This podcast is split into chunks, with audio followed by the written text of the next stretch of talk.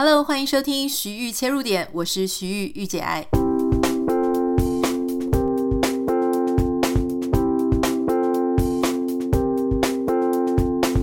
欢迎你收听今天的节目。今天很开心要为你邀请到一位，我其实真的好几年没有跟他视讯聊天的一位朋友。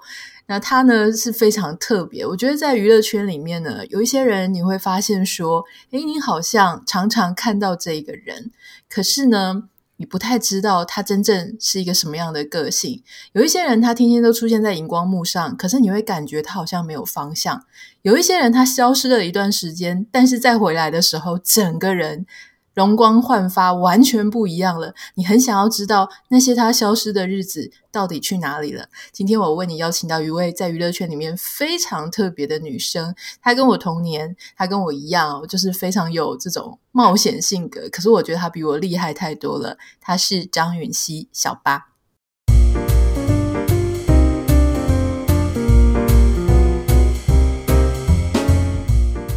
Hello，大家好，好久好久好久不见。对啊，我们上一次试训的时候，我记得是你第二次去纽约，也就是人在纽 New Jersey 的时候。然后你那时候因为天气非常冷，然后你就是裹的超大外套。嗯、我已经忘记我那个时候在哪里了，但是我只记得我们两个的那个天气是非常不一样的，不一样的。你你总是也是到处跑啊。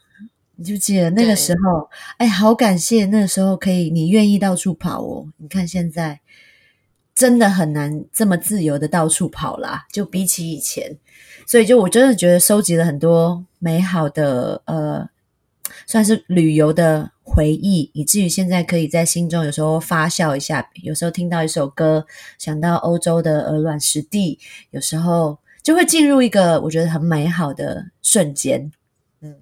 对，你最近出了一本书，然后这本书呢，我就在里面，我就看到，然后就想到我们那个时候有时候会聊天，然后你会跟我讲说，嗯、哦，你好想谈恋爱，好想遇到一个。对的对象，啊、好想要可以在纽约，好，你那时候已经在那边注册一些课程，然后你说你好希望可以留在美国工作。嗯、我看这本书的时候呢，诶，这本书的书名叫做《敬》，啊，敬是这个敬酒的敬，敬。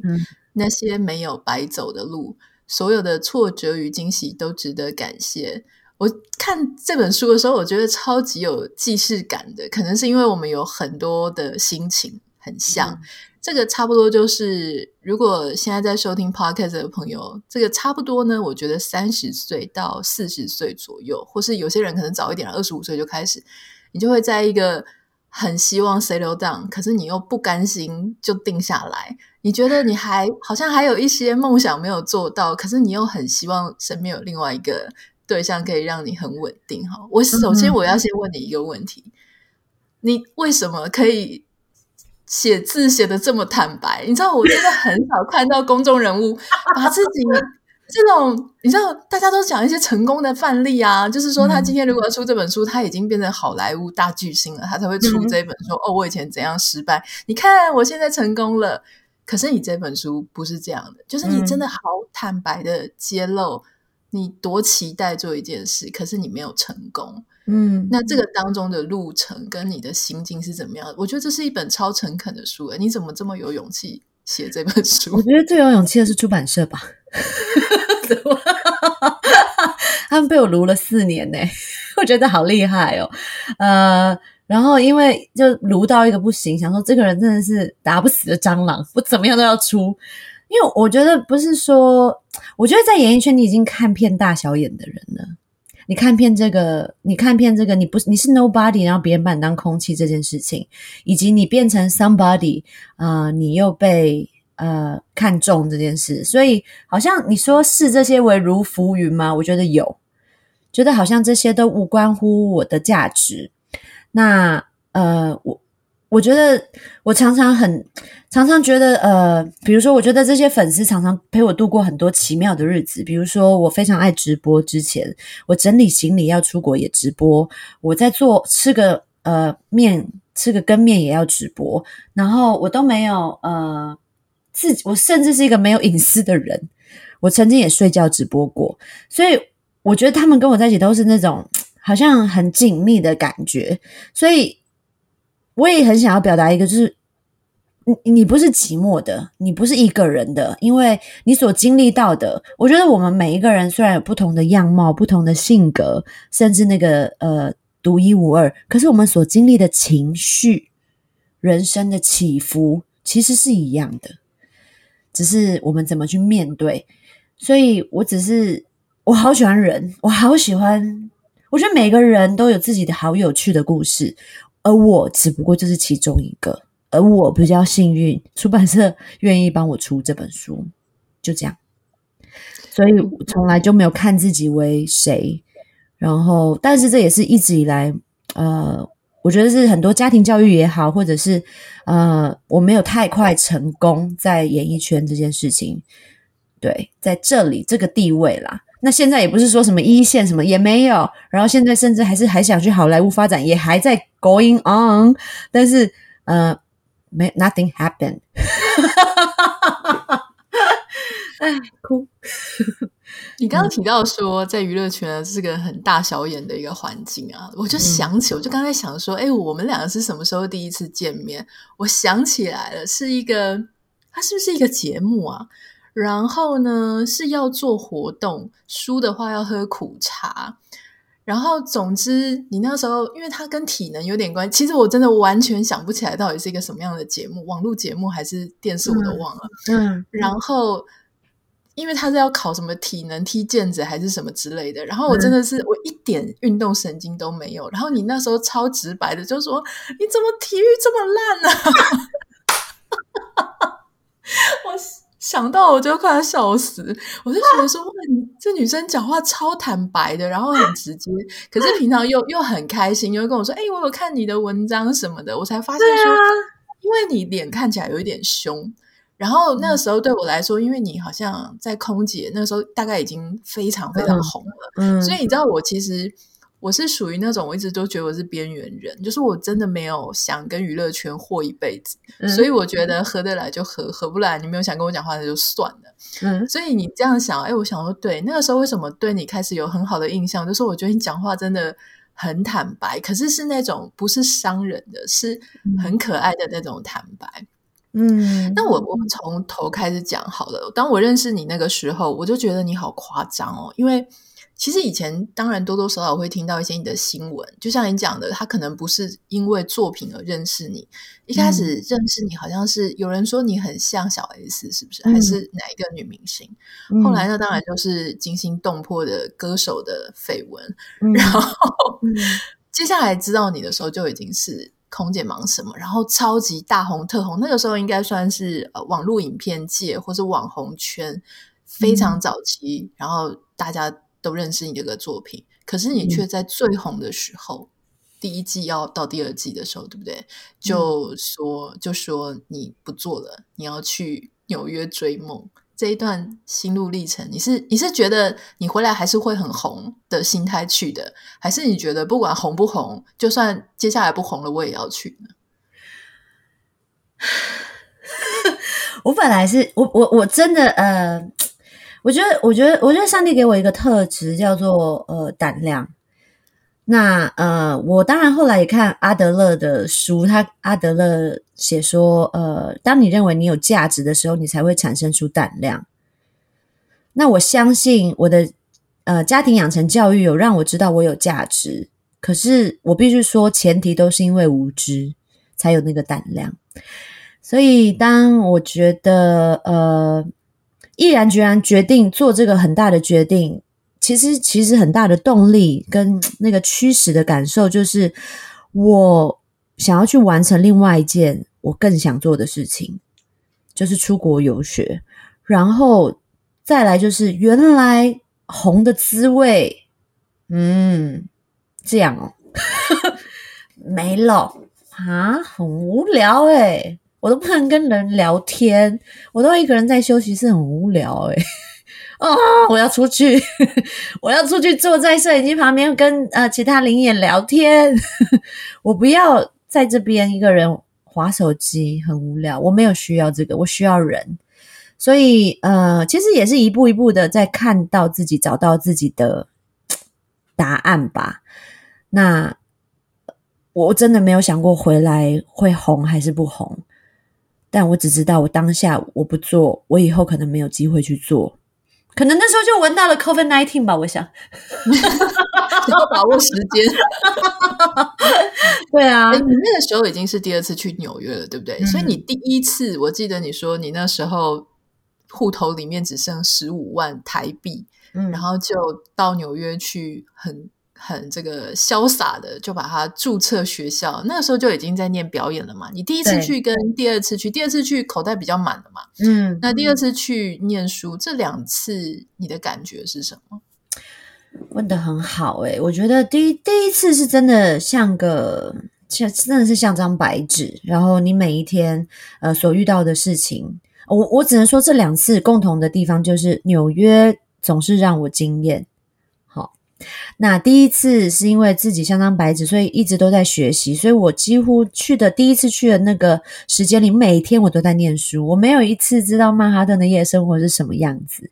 我真的觉得好紧张，我要赶快丢本，我要把台词都记熟，我才有办法上台表演。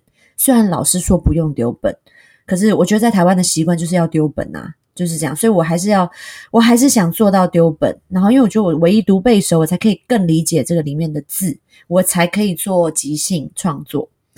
那这是一个，然后再来就是，我觉得第二次去，呃，我我报名的课程就会比较多元。我第一次是单单就一个学校，可是第二次是我这个学校报一个课，比如这个这这个学校报的是呃语。英语发音课就是英语剧本发音课，它是专门很很很细。然后这这里呢是报百老汇歌剧表演课，然后那里是报英文课。就我还是都在英文的世界，我就想要就一个礼拜我有三天是这样，但我就告诉我自己，其他四天你就疯狂玩吧，你就疯狂来认识纽约吧。你不管你想去布克林整天，你想去哈林区待在那边去听爵士乐，去吧。你想要从这里为基地，然后去外面旅游，去冰岛去吧。所以我就做了好多我觉得很有意思的事情，然后同时又觉得自己没有太浪费时间，没有多废，我还是有在学习。大概就这样哦。还有一堂是专门上那种算舞台剧表演的课，这样大概有四堂课一个礼拜。经济充裕的时候，你就真的是选择比较多啦，所以就会比较有。呃，就会比较安排，而且就会知道说我时间该怎么分配是最好的。那第一次去，因为太多遗憾，就把钱花完了嘛，所以什么都没玩到，很可惜。对，你为什么会那么想当演员呢？因为你看哦，其实很多人在台湾，OK，他也当演员，他去拍乡土剧，他去拍长寿剧，他可以变成任何，就是他可能跟电视台签约之后，他就变成一个公务人员，那个也叫演戏。可是我发现你很不一样，就是你去做一些台湾演员很少做的事情，是你也不是只是在台湾，因为我觉得以你现在的知名度跟你自己的一些历练，你如果跟一个电视台讲说，我就是想要在这里每天打卡 上班下班，我觉得你一定是有很多的机会。可是你就是想要做那种好难的事情哦，因为其实像我自己人在美国嘛。那我就会发现说，有一些事情呢，你明明如果你的语言是没有问题的，或者你就是长这边的脸孔，说不定你早就达到你的目标了。可是因为你今天的语言，嗯、我们就是有口音，我们可能就是没办法那么溜，或者我们长得就不是人家所喜欢的样子或习惯的样子。也许他要丹凤眼啊，或是也许他有他对亚洲人的想象。嗯、那或是说我还得去跟一堆 A、B、C 去竞争这件事情，它的难度就变得很高。嗯、你为什么会一直想要去做？这么难的事情，我自己也很累。自己这种个性，我自己也不想。我真的有有几几次，真的想说，我是不是有病？就是这么不喜欢舒适吗？我有这么我有这么怕安逸吗？那如果说这样的话，我一直在寻找刺激，那这件事情会变成我的偶像呢？变成我一直在追寻的，可是却是一个永无止境的。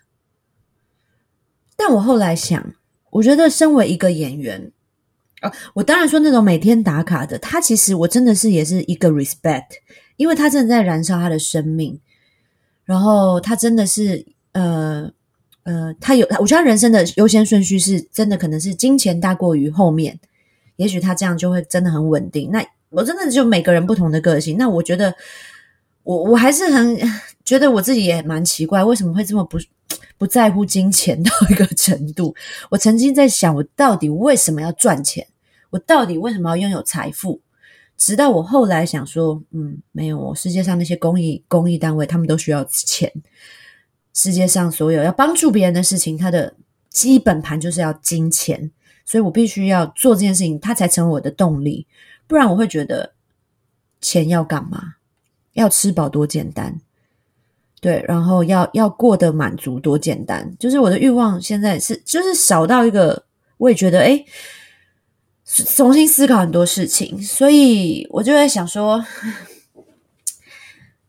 也许是因为这样，所以我一直在考，我一直在磨塑我的心智。比如说，我十二月的时候，我去了单车，骑单车环台湾环岛，那也是我从来我第一我骑单车的次数可能只有十次吧，人生。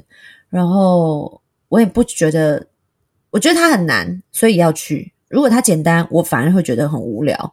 而且我非常相信一件事情，就是当你每天可能真的选一件不舒服的事情做，其实你会很快乐。那个不舒服很简单，比如说我现在今天只是想坐着看电视，可是我今天选择站着，那你今天其实就有一点点 achievement，你就觉得自己哦好棒。我觉得就是累积而来，以至于自信，所以那个价值，我觉得那个勇气是因为我觉得我有价值。然后台湾没有这样的先驱。我也没有任何的模 model 可以去跟着走，那我失败了是理所当然啊。我成功了，哇，那真的很厉害。就这样，我觉得你刚刚讲了一个蛮值得让大家去想的一个点哦，是说你是因为觉得对自我有价值，所以呢，你就会去做很多挑战，然后这些挑战有的会失败，有的会成功。当这个一点点的成功，哎。他会一直不断的去累积你的自信。当一个人有真正自信的时候，嗯、他其实是不会害怕把他的失败的经验拿出来跟人家分享，嗯、因为你知道失败跟呃失败跟成功，它是交互都会出现在人生的轨迹上。所以有一些人他特别不敢去把他失败讲出来，或是他把他的担忧分享出来，那个其实是真的比较。我觉得算是比较没有自信的一种一种状态，所以你才要把自己好像弄得很强一样。那这个东西，我觉得它是，我觉得你你你真的是蛮特别的一个存在。就是说，你不只是想要追梦，你还那么大声的讲出来，而且不只是工作，你连感情都是。我记得前一阵子新闻上就报你，因为那时候你可能演戏当女主角的那一阵子，然后你好像也呃在。你的脸书上面写说你要对一个男生告白了，嗯，然后我心里想说这是一个梗吧，就是这应该就是为戏宣传吧，就是因为刚好那个那段时间嘛，嗯，然后我就想说这应该一定是宣传，但是当我看你的书，哇，你巨细靡遗的写出，你还把它对起来，就说哈，这件事情是真的，它不是只是一个宣传的梗。嗯就是你真的哎，那个那封信应该是日本，就是 L A 标的日本的那一位，嗯、对不对？嗯、你自己也不想象这个故事，吼吼、嗯，你怎么会在人家还没有答应你的时候，你就写在你的贴文上？那你不怕万一他拒绝的时候，这整件事超尴尬的吗？对呀、啊，我真的就是为什么我都不怕，好奇怪哦，还是就是角哎，你是公众人物哎。就是没有包袱到一个程度，有大家以后生日可以送我包袱吗？都没有包袱，那个背包的。我实在是，我实在是把自己好，我我我我是因为我记得我那时候要去上那个李四端大哥的的节目，叫云端食堂。然后，可是我在上之前，我发现我心好乱，我就心真的是啊，一直在想这个男生，然后一直在没有办法专注。我觉得这已经这样几个月，我实在是受不了了。然后我自己很清楚这个是喜欢，然后我就觉得啊，嗯，不行不行，我要解决解决，所以我就想说，好，那我就要做这件事情。我真的没有去想好跟不好，就如同你之前问我，什么都没有去想那个后果。然后呢，我就是去做，因为我很相信一件事情，就是我做了才有感觉。每一件事情都是我做了才有感觉，我只要去想就不会做了。哦，顺便推荐他一本书，叫《Five Second Rules》五秒黄金法则吗？他的意思就是说，当你想做到一件事情，你你脑袋就开始会设定一些哦，那你现在呃，第一步骤一二三四五六七，你该怎么做，你才能达到这个目标嘛？往五秒就是说，当你想去做一件事情，你只要跟着自己数五四三二一，你就够，你做了就马上知道。这是你要还是不要的？就是你先做再说，不要先去想一大堆策略跟步骤，是不是？不要有逻辑，因为当你一有逻辑跟理性出来的时候，你就会坐在那边不不动了。可是你真的是一个会坐在那里不动的人吗？因为这整本书都是你不断的在变动。比方说你在纽约的时候，你就跟自己说，你要给自己一个，如果就是说，呃，全部都 say yes，不要 say no。我心里想说，这个其实我已经算是一个蛮勇于跨出舒适圈的人了，但我真的还是很喜欢 say no，欸。因为比方说要劳累我的筋骨的啦，要让我去面对一堆人呢，我是属于那种很喜欢独处的人。这个我都很很想 say no，、嗯、所以五秒或是 say yes 的过程当中，到底你是能得到什么？什么？你你在这当中得到了什么？我从来不知道一个女人爱女生爱自己是这样爱的，从来不。所以我觉得那是完全一个超级甜美的果实。在我告白之后，我我真的觉得我告白完的那一刻，我心中那个。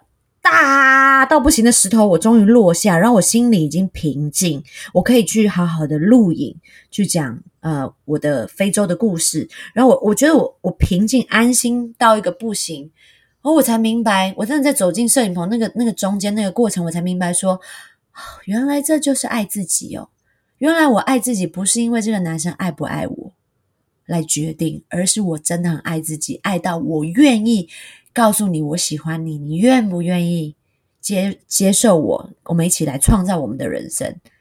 所以你的答案已经无关乎我爱自己这件事情。我我觉得你讲的很好，就是因为其实我有这种经验过，就是比方说我们你也有告白过，你也要告白。像我自己的先生，那我们也是在交友网站认识，然后我我记得我也跟你分享过说，说就是我们之之间虐心很多年嘛，那这很很虐心，就是一直没有一一直没有承认彼此的关系，那这必须我就还要去认识其他对象，我不想要浪费时间在他身上。那在这个不断认识对象跟啊、呃、就是这样一来一往过程当中，这个都是学习。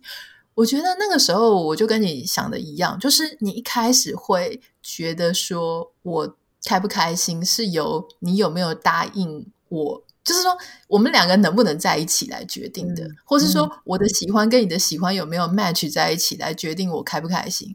可是后来呢，你就会诶次数变多，然后你也在当中一路学习的时候，你就会发现说，其实我很多时候只是想给自己一个交代，就是。我觉得我这样深深的喜欢过一个人，或者我真的深深的被吸引或爱过一个人，我就想把这件事情讲出来。嗯、那这个是这一，这是我这一端的感受，我想把它处理清楚。好、嗯，也就是说，我喜欢你是我的事情，那你喜不喜欢我，那是你的事情。嗯，就是说我把我自己这边处理好了，你要不要喜欢我，那是你的事。如果你刚好喜欢我，那也许我们可以。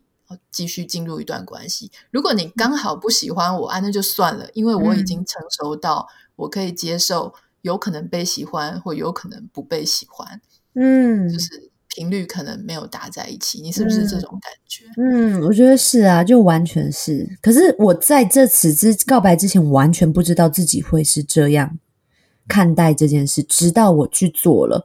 所以我还是超级鼓励所有听到的听众，就是不管是爱情、生活，任何不要再想了。想不觉得很累吗？你要想几年，就做啊！做了你就会感受到，不一定是跟我们一样的感受，可是你至少会感受到一些不同的地方，有别于以往的地方。嗯。你在书里面有提到，你有一段时间是处于完全没有感觉的状态，就是对很多事情没有感觉。我猜啦，因为我你这里面没有写特别清楚，但是我我猜可能是那一段时间，也许钱也赚的不少。我猜的，我猜的，因为我在回想我自己在哪一段时间最无感，我猜是钱来的很容易，就是名气最好的时候啦。哈，如果是我的话，然后呢？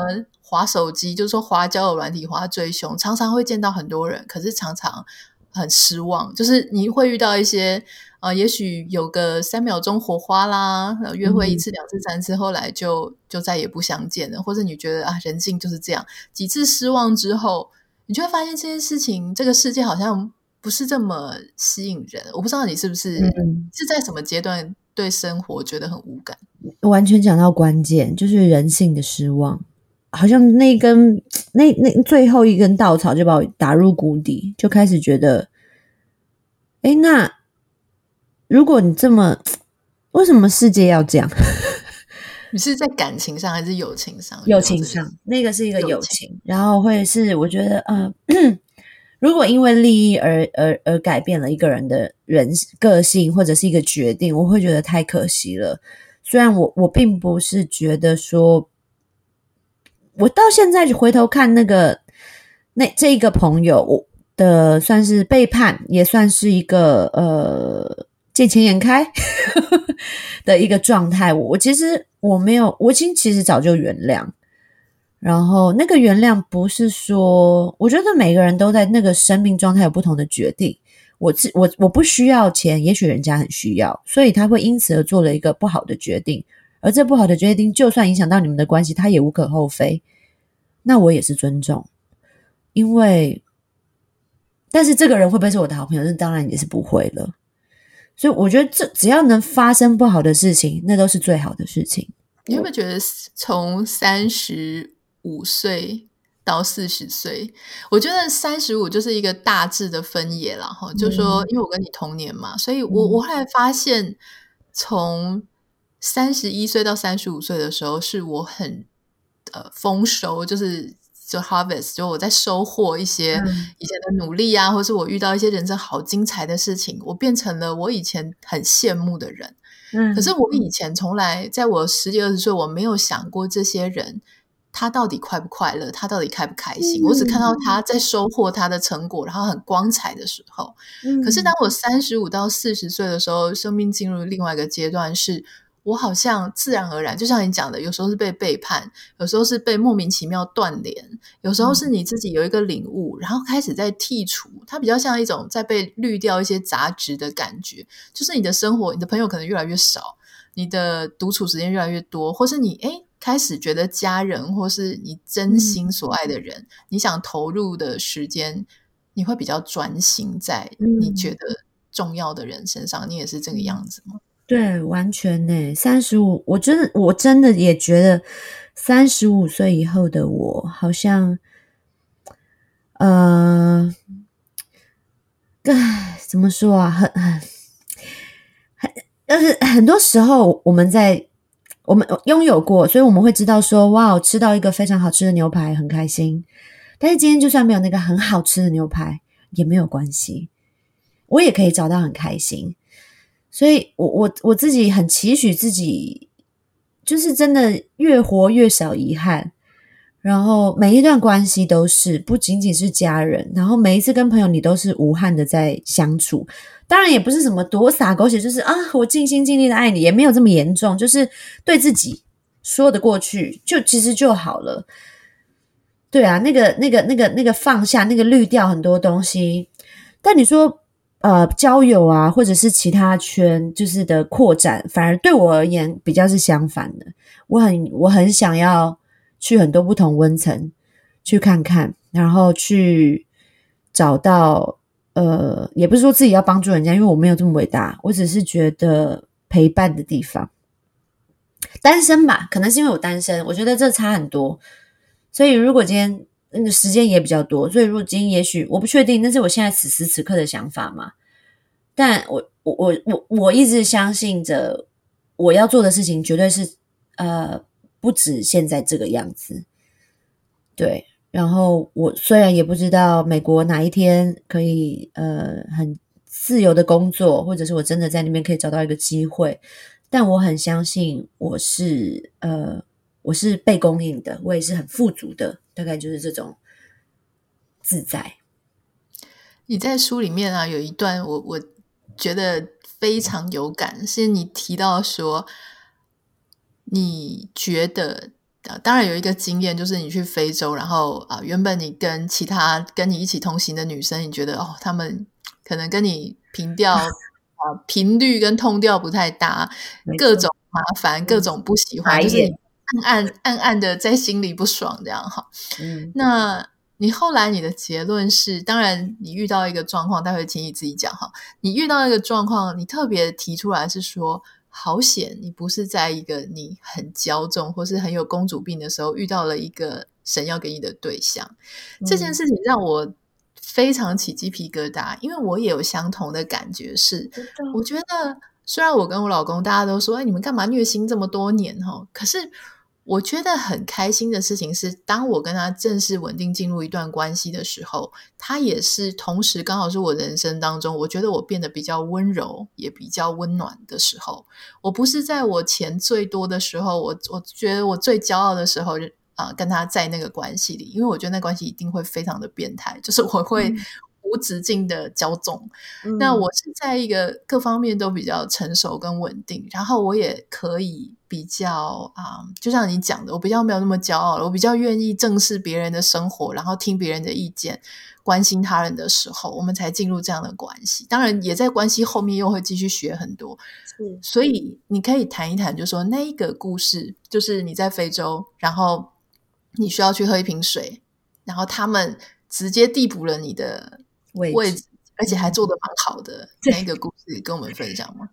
嗯、呃，我觉得是因为，我觉得大部分是因为我的工作会让我觉得，在一个群体之中，我不得不让大家看见我是谁，我在哪啊？因为不然我们就会被淘汰，我们就不会得到那个角色，所以我们总是要力争上游，或者是总是要力争表现说，说哦，这边有个小包，Hello，这样。那因为我去非洲是跟 三个不同职业的女生，然后我们总共四个人，其实从第一秒我就看他们不顺眼，其实那个原因就是觉得我自己就是最棒啊！其实别人还没有做什么，我就已经觉得我自己是最棒了。那本来我就觉得我自己很棒，就大概会是这种自信自满到一个骄傲。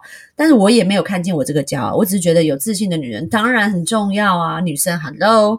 就后来真的是第。后来真的，因为我们车呃飞机车程大概有十几分呃十几个小时，然后这一路上不管是中中间有个老师一直说啊，你们就叫我林志玲就好，我在学校都要叫林志玲，我觉得 白眼不知道翻到哪里去。然后另外一个说哦，我在英国留过学，我的英文很好，就他从头到一句英文都没讲诶，我就想说听你在那边表里不一，然后我就心里一直在 judge 别人这样，然后直到真的是第第一天晚上，我我真的。看到我自己心中不断的咒骂这群人的时候，我才发现我在干嘛？我怎么一直在骂别人？我为什么会这么做？为什么这些人惹毛我？我就写了一个日记，然后算是祷告日记。那时候跟神没有很熟，但是我就说，不然因为也时间在，你知道非洲时间很多，我就开始写日记，说第一天我真的好讨厌这些人哦，神你如为什么这些人要跟我住在同一间？然后刚刚还抢厕所跟抢床位哦。怎么那么没有礼貌的一群人呢、啊？然后就开始一直骂嘛。我说神，这是你安排的吗？这是谁？谁？然后最后一个 question mark 问号，谢谢。隔天真的就是在隔天，我们一群我们这四个女生要带大概可能有四五十位非洲的小朋友唱呃。唱一首歌，那那首歌其实在宣导一个，你们要穿鞋哦，不然你的脚脚会有有沙蚤，然后会有蚤，然后你就会死掉哦，这样子，然后所以就要告诉他们这个宣导这个重要。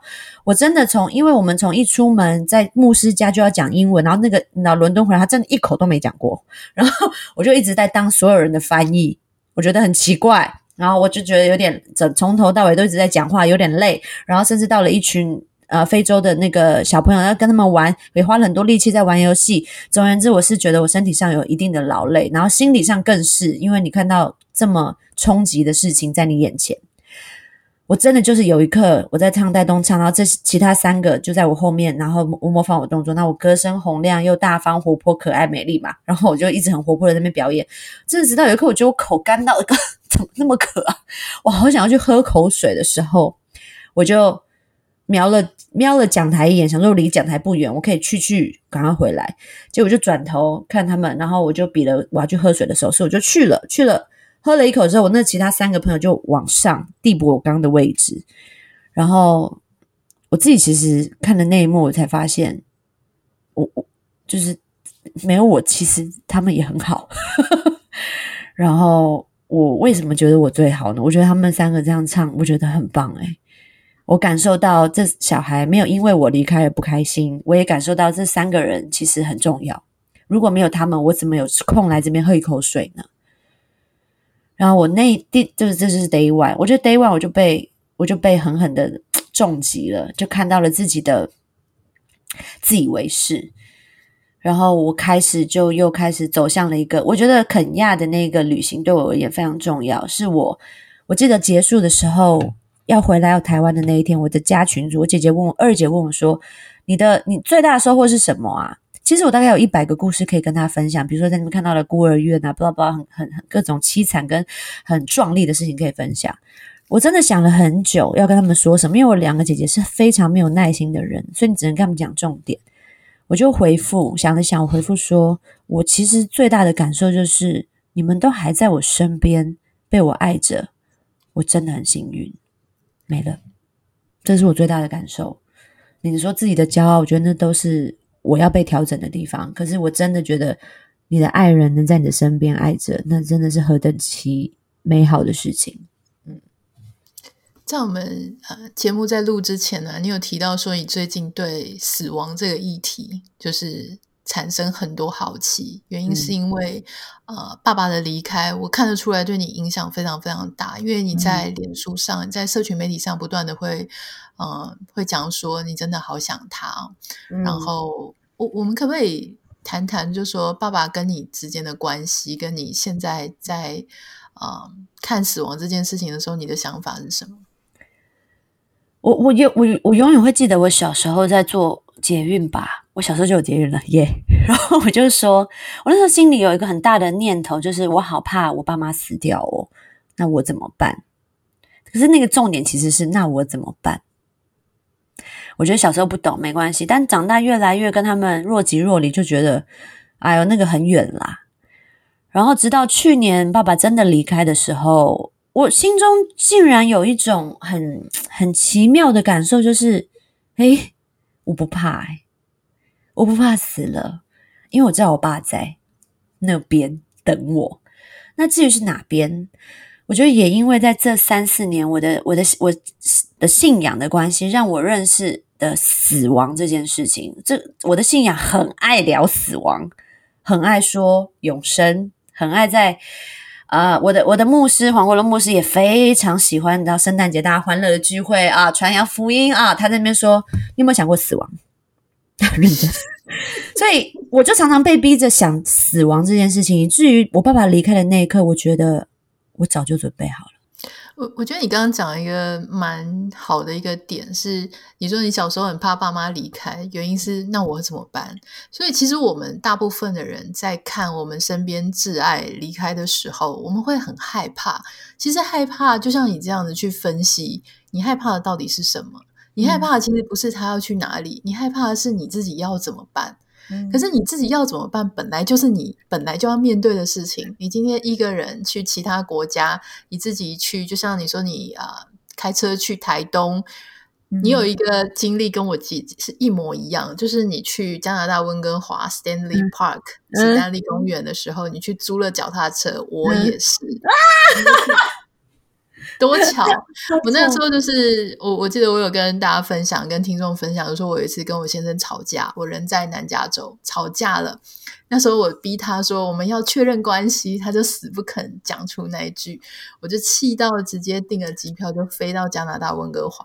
然后那个时候非常的冷，我说非常的冷是因为我是个台湾混嘛，台湾混大概几度就很冷了。嗯所以呢，那个时候大概可能是五度到十度之间的温度，我也是去租了脚踏车，然后完全不知道 Stanley Park 里面到底是什么。我骑一骑，你一定有这个经验啊！你骑一骑本来是个公园，哎，好，后来到了这个岸边码头，然后再骑一骑，居然变海边，然后 越来越越来越远的感觉。因为在我出发之前，我根本没有研究地图，我想说。嗯我怎么会在海边呢、啊？然后旁边就已经是有一种悬崖的感觉，嗯、然后又凄风苦雨，在下雨又很冷。啊嗯、我我中间后来看到有一个餐厅，它有卖下午茶，所以我赶快停下来进去取暖，不然我真的要冷死了。可是就是那种感觉，你一个人带着自己去一个未知，嗯、这个是我想我们所有的人都要面对的事情。很多人是很害怕死亡的，其实是害怕不知道要怎么样。相处，那你去问那个真的得重病，嗯、他即将要离开的人，诶，他反而没有健康的人活着的人这么害怕，因为他可能已经决呃准备要去另外一趟旅程，或者说有一些人他是很期待可以离开他那个病痛，因为病痛其实是最折磨人的。是，对啊，所以我想今天我在我们在这个节目，我想大家有听到很多，就是小八他是怎么样。不断的去跳脱他的舒适圈，然后很勇敢的跟大家分享，因为你的想法是。你这些走过的路，好，就像你的书名是“进这些那些没有白走过的路”，因为你没有白走过的路，嗯、这个路不是只有你自己知道，你把它写下来跟大家分享。诶，嗯、有些人他也许有跟你一样的梦想，或是他有需要一些勇气，你可以鼓励他、支持他。那最后，最后，我想要问你，嗯、到美国来发展还是你的梦想吗？那你怎么样去看待那个想追梦，然后？现在还在路上的自己，就我自己而言嘛，对啊，四十岁，你觉得四十岁会太晚吗？还是你觉得还好？是 always 都是最美好的时候？这个问题好好哦，哎，四十岁了，我我其实一直觉得去美国是我必做的事情，虽然我后来也做了，但是就是因为疫情嘛，我也我说真的，我也希望我也因为疫情，我就可以用这个借口到老到死。嗯，老实说是这样，但是我还是我我三四十岁的我还是跟在当初在三十五岁写这本书的我其实是有一样的心境，就是我还没结婚，我还没生小孩，嗯、呃，我多了可能卵子，我有冻卵嘛，多了十几颗卵子，然后我也还没有遇到对象，我也还没有一个真的美国工作的 offer。那，但我可以确定的是，我还是要继续做下去。那至于是什么时候，我只能说我一直把目光放在那个很远的地方。我，所以我即将就会成为，你知道，一直收集这些点，就会成为线，最后成为那个面。即便那个面可能是我拎着我的孩子，我的先生。嗯、呃，然后去呃，就知道我可能刚烧完饭，然后可能还赶去试镜，我觉得那也无憾啊。嗯，嗯大概就是这样，所以我还是会继续的，可能也许就出第二本书、第三本书也不一定。那因为我觉得原来我我很多的获得跟收获，又在父亲离开之后，我又重新，我觉得我心里又重新洗牌一次，然后那个洗牌是。重新看待我跟我妈的关系，跟我家人，跟我接下来可能希望遇到伴侣，我，我自己的状态。但我很确定的是，我每一天都更喜欢自己一点点，一点点。嗯，这样的真好。好，希望你会喜欢今天的节目。如果你有任何想要跟我分享的，欢迎你可以私讯到我的 Instagram 账号 Anita 点 Writer。然后小巴也有一个 Podcast，对不对？你要不要介绍一下你的 Podcast？哈。我的 podcast，我的 podcast 真的即将要继续了。它的名字叫做“请问八小姐”。嗯，然后希望的更新不容易，对不对？我们很不容易，我觉得很佩服哎，我真的好容易被打断哦，好容易哦。可是我好喜欢声音传达故事哦，非常喜欢这个感受。对，所以啊。好，请大家继续支持小八。请问八小姐，还有最这个最重要的是要看一下她的新书，她新书写的真的非常精彩，嗯、而且呃很好阅读，因为她就是很真诚的，嗯、很像一个朋友在跟你说话，进那些没有白走的路。那我们就谢谢小八，谢谢你。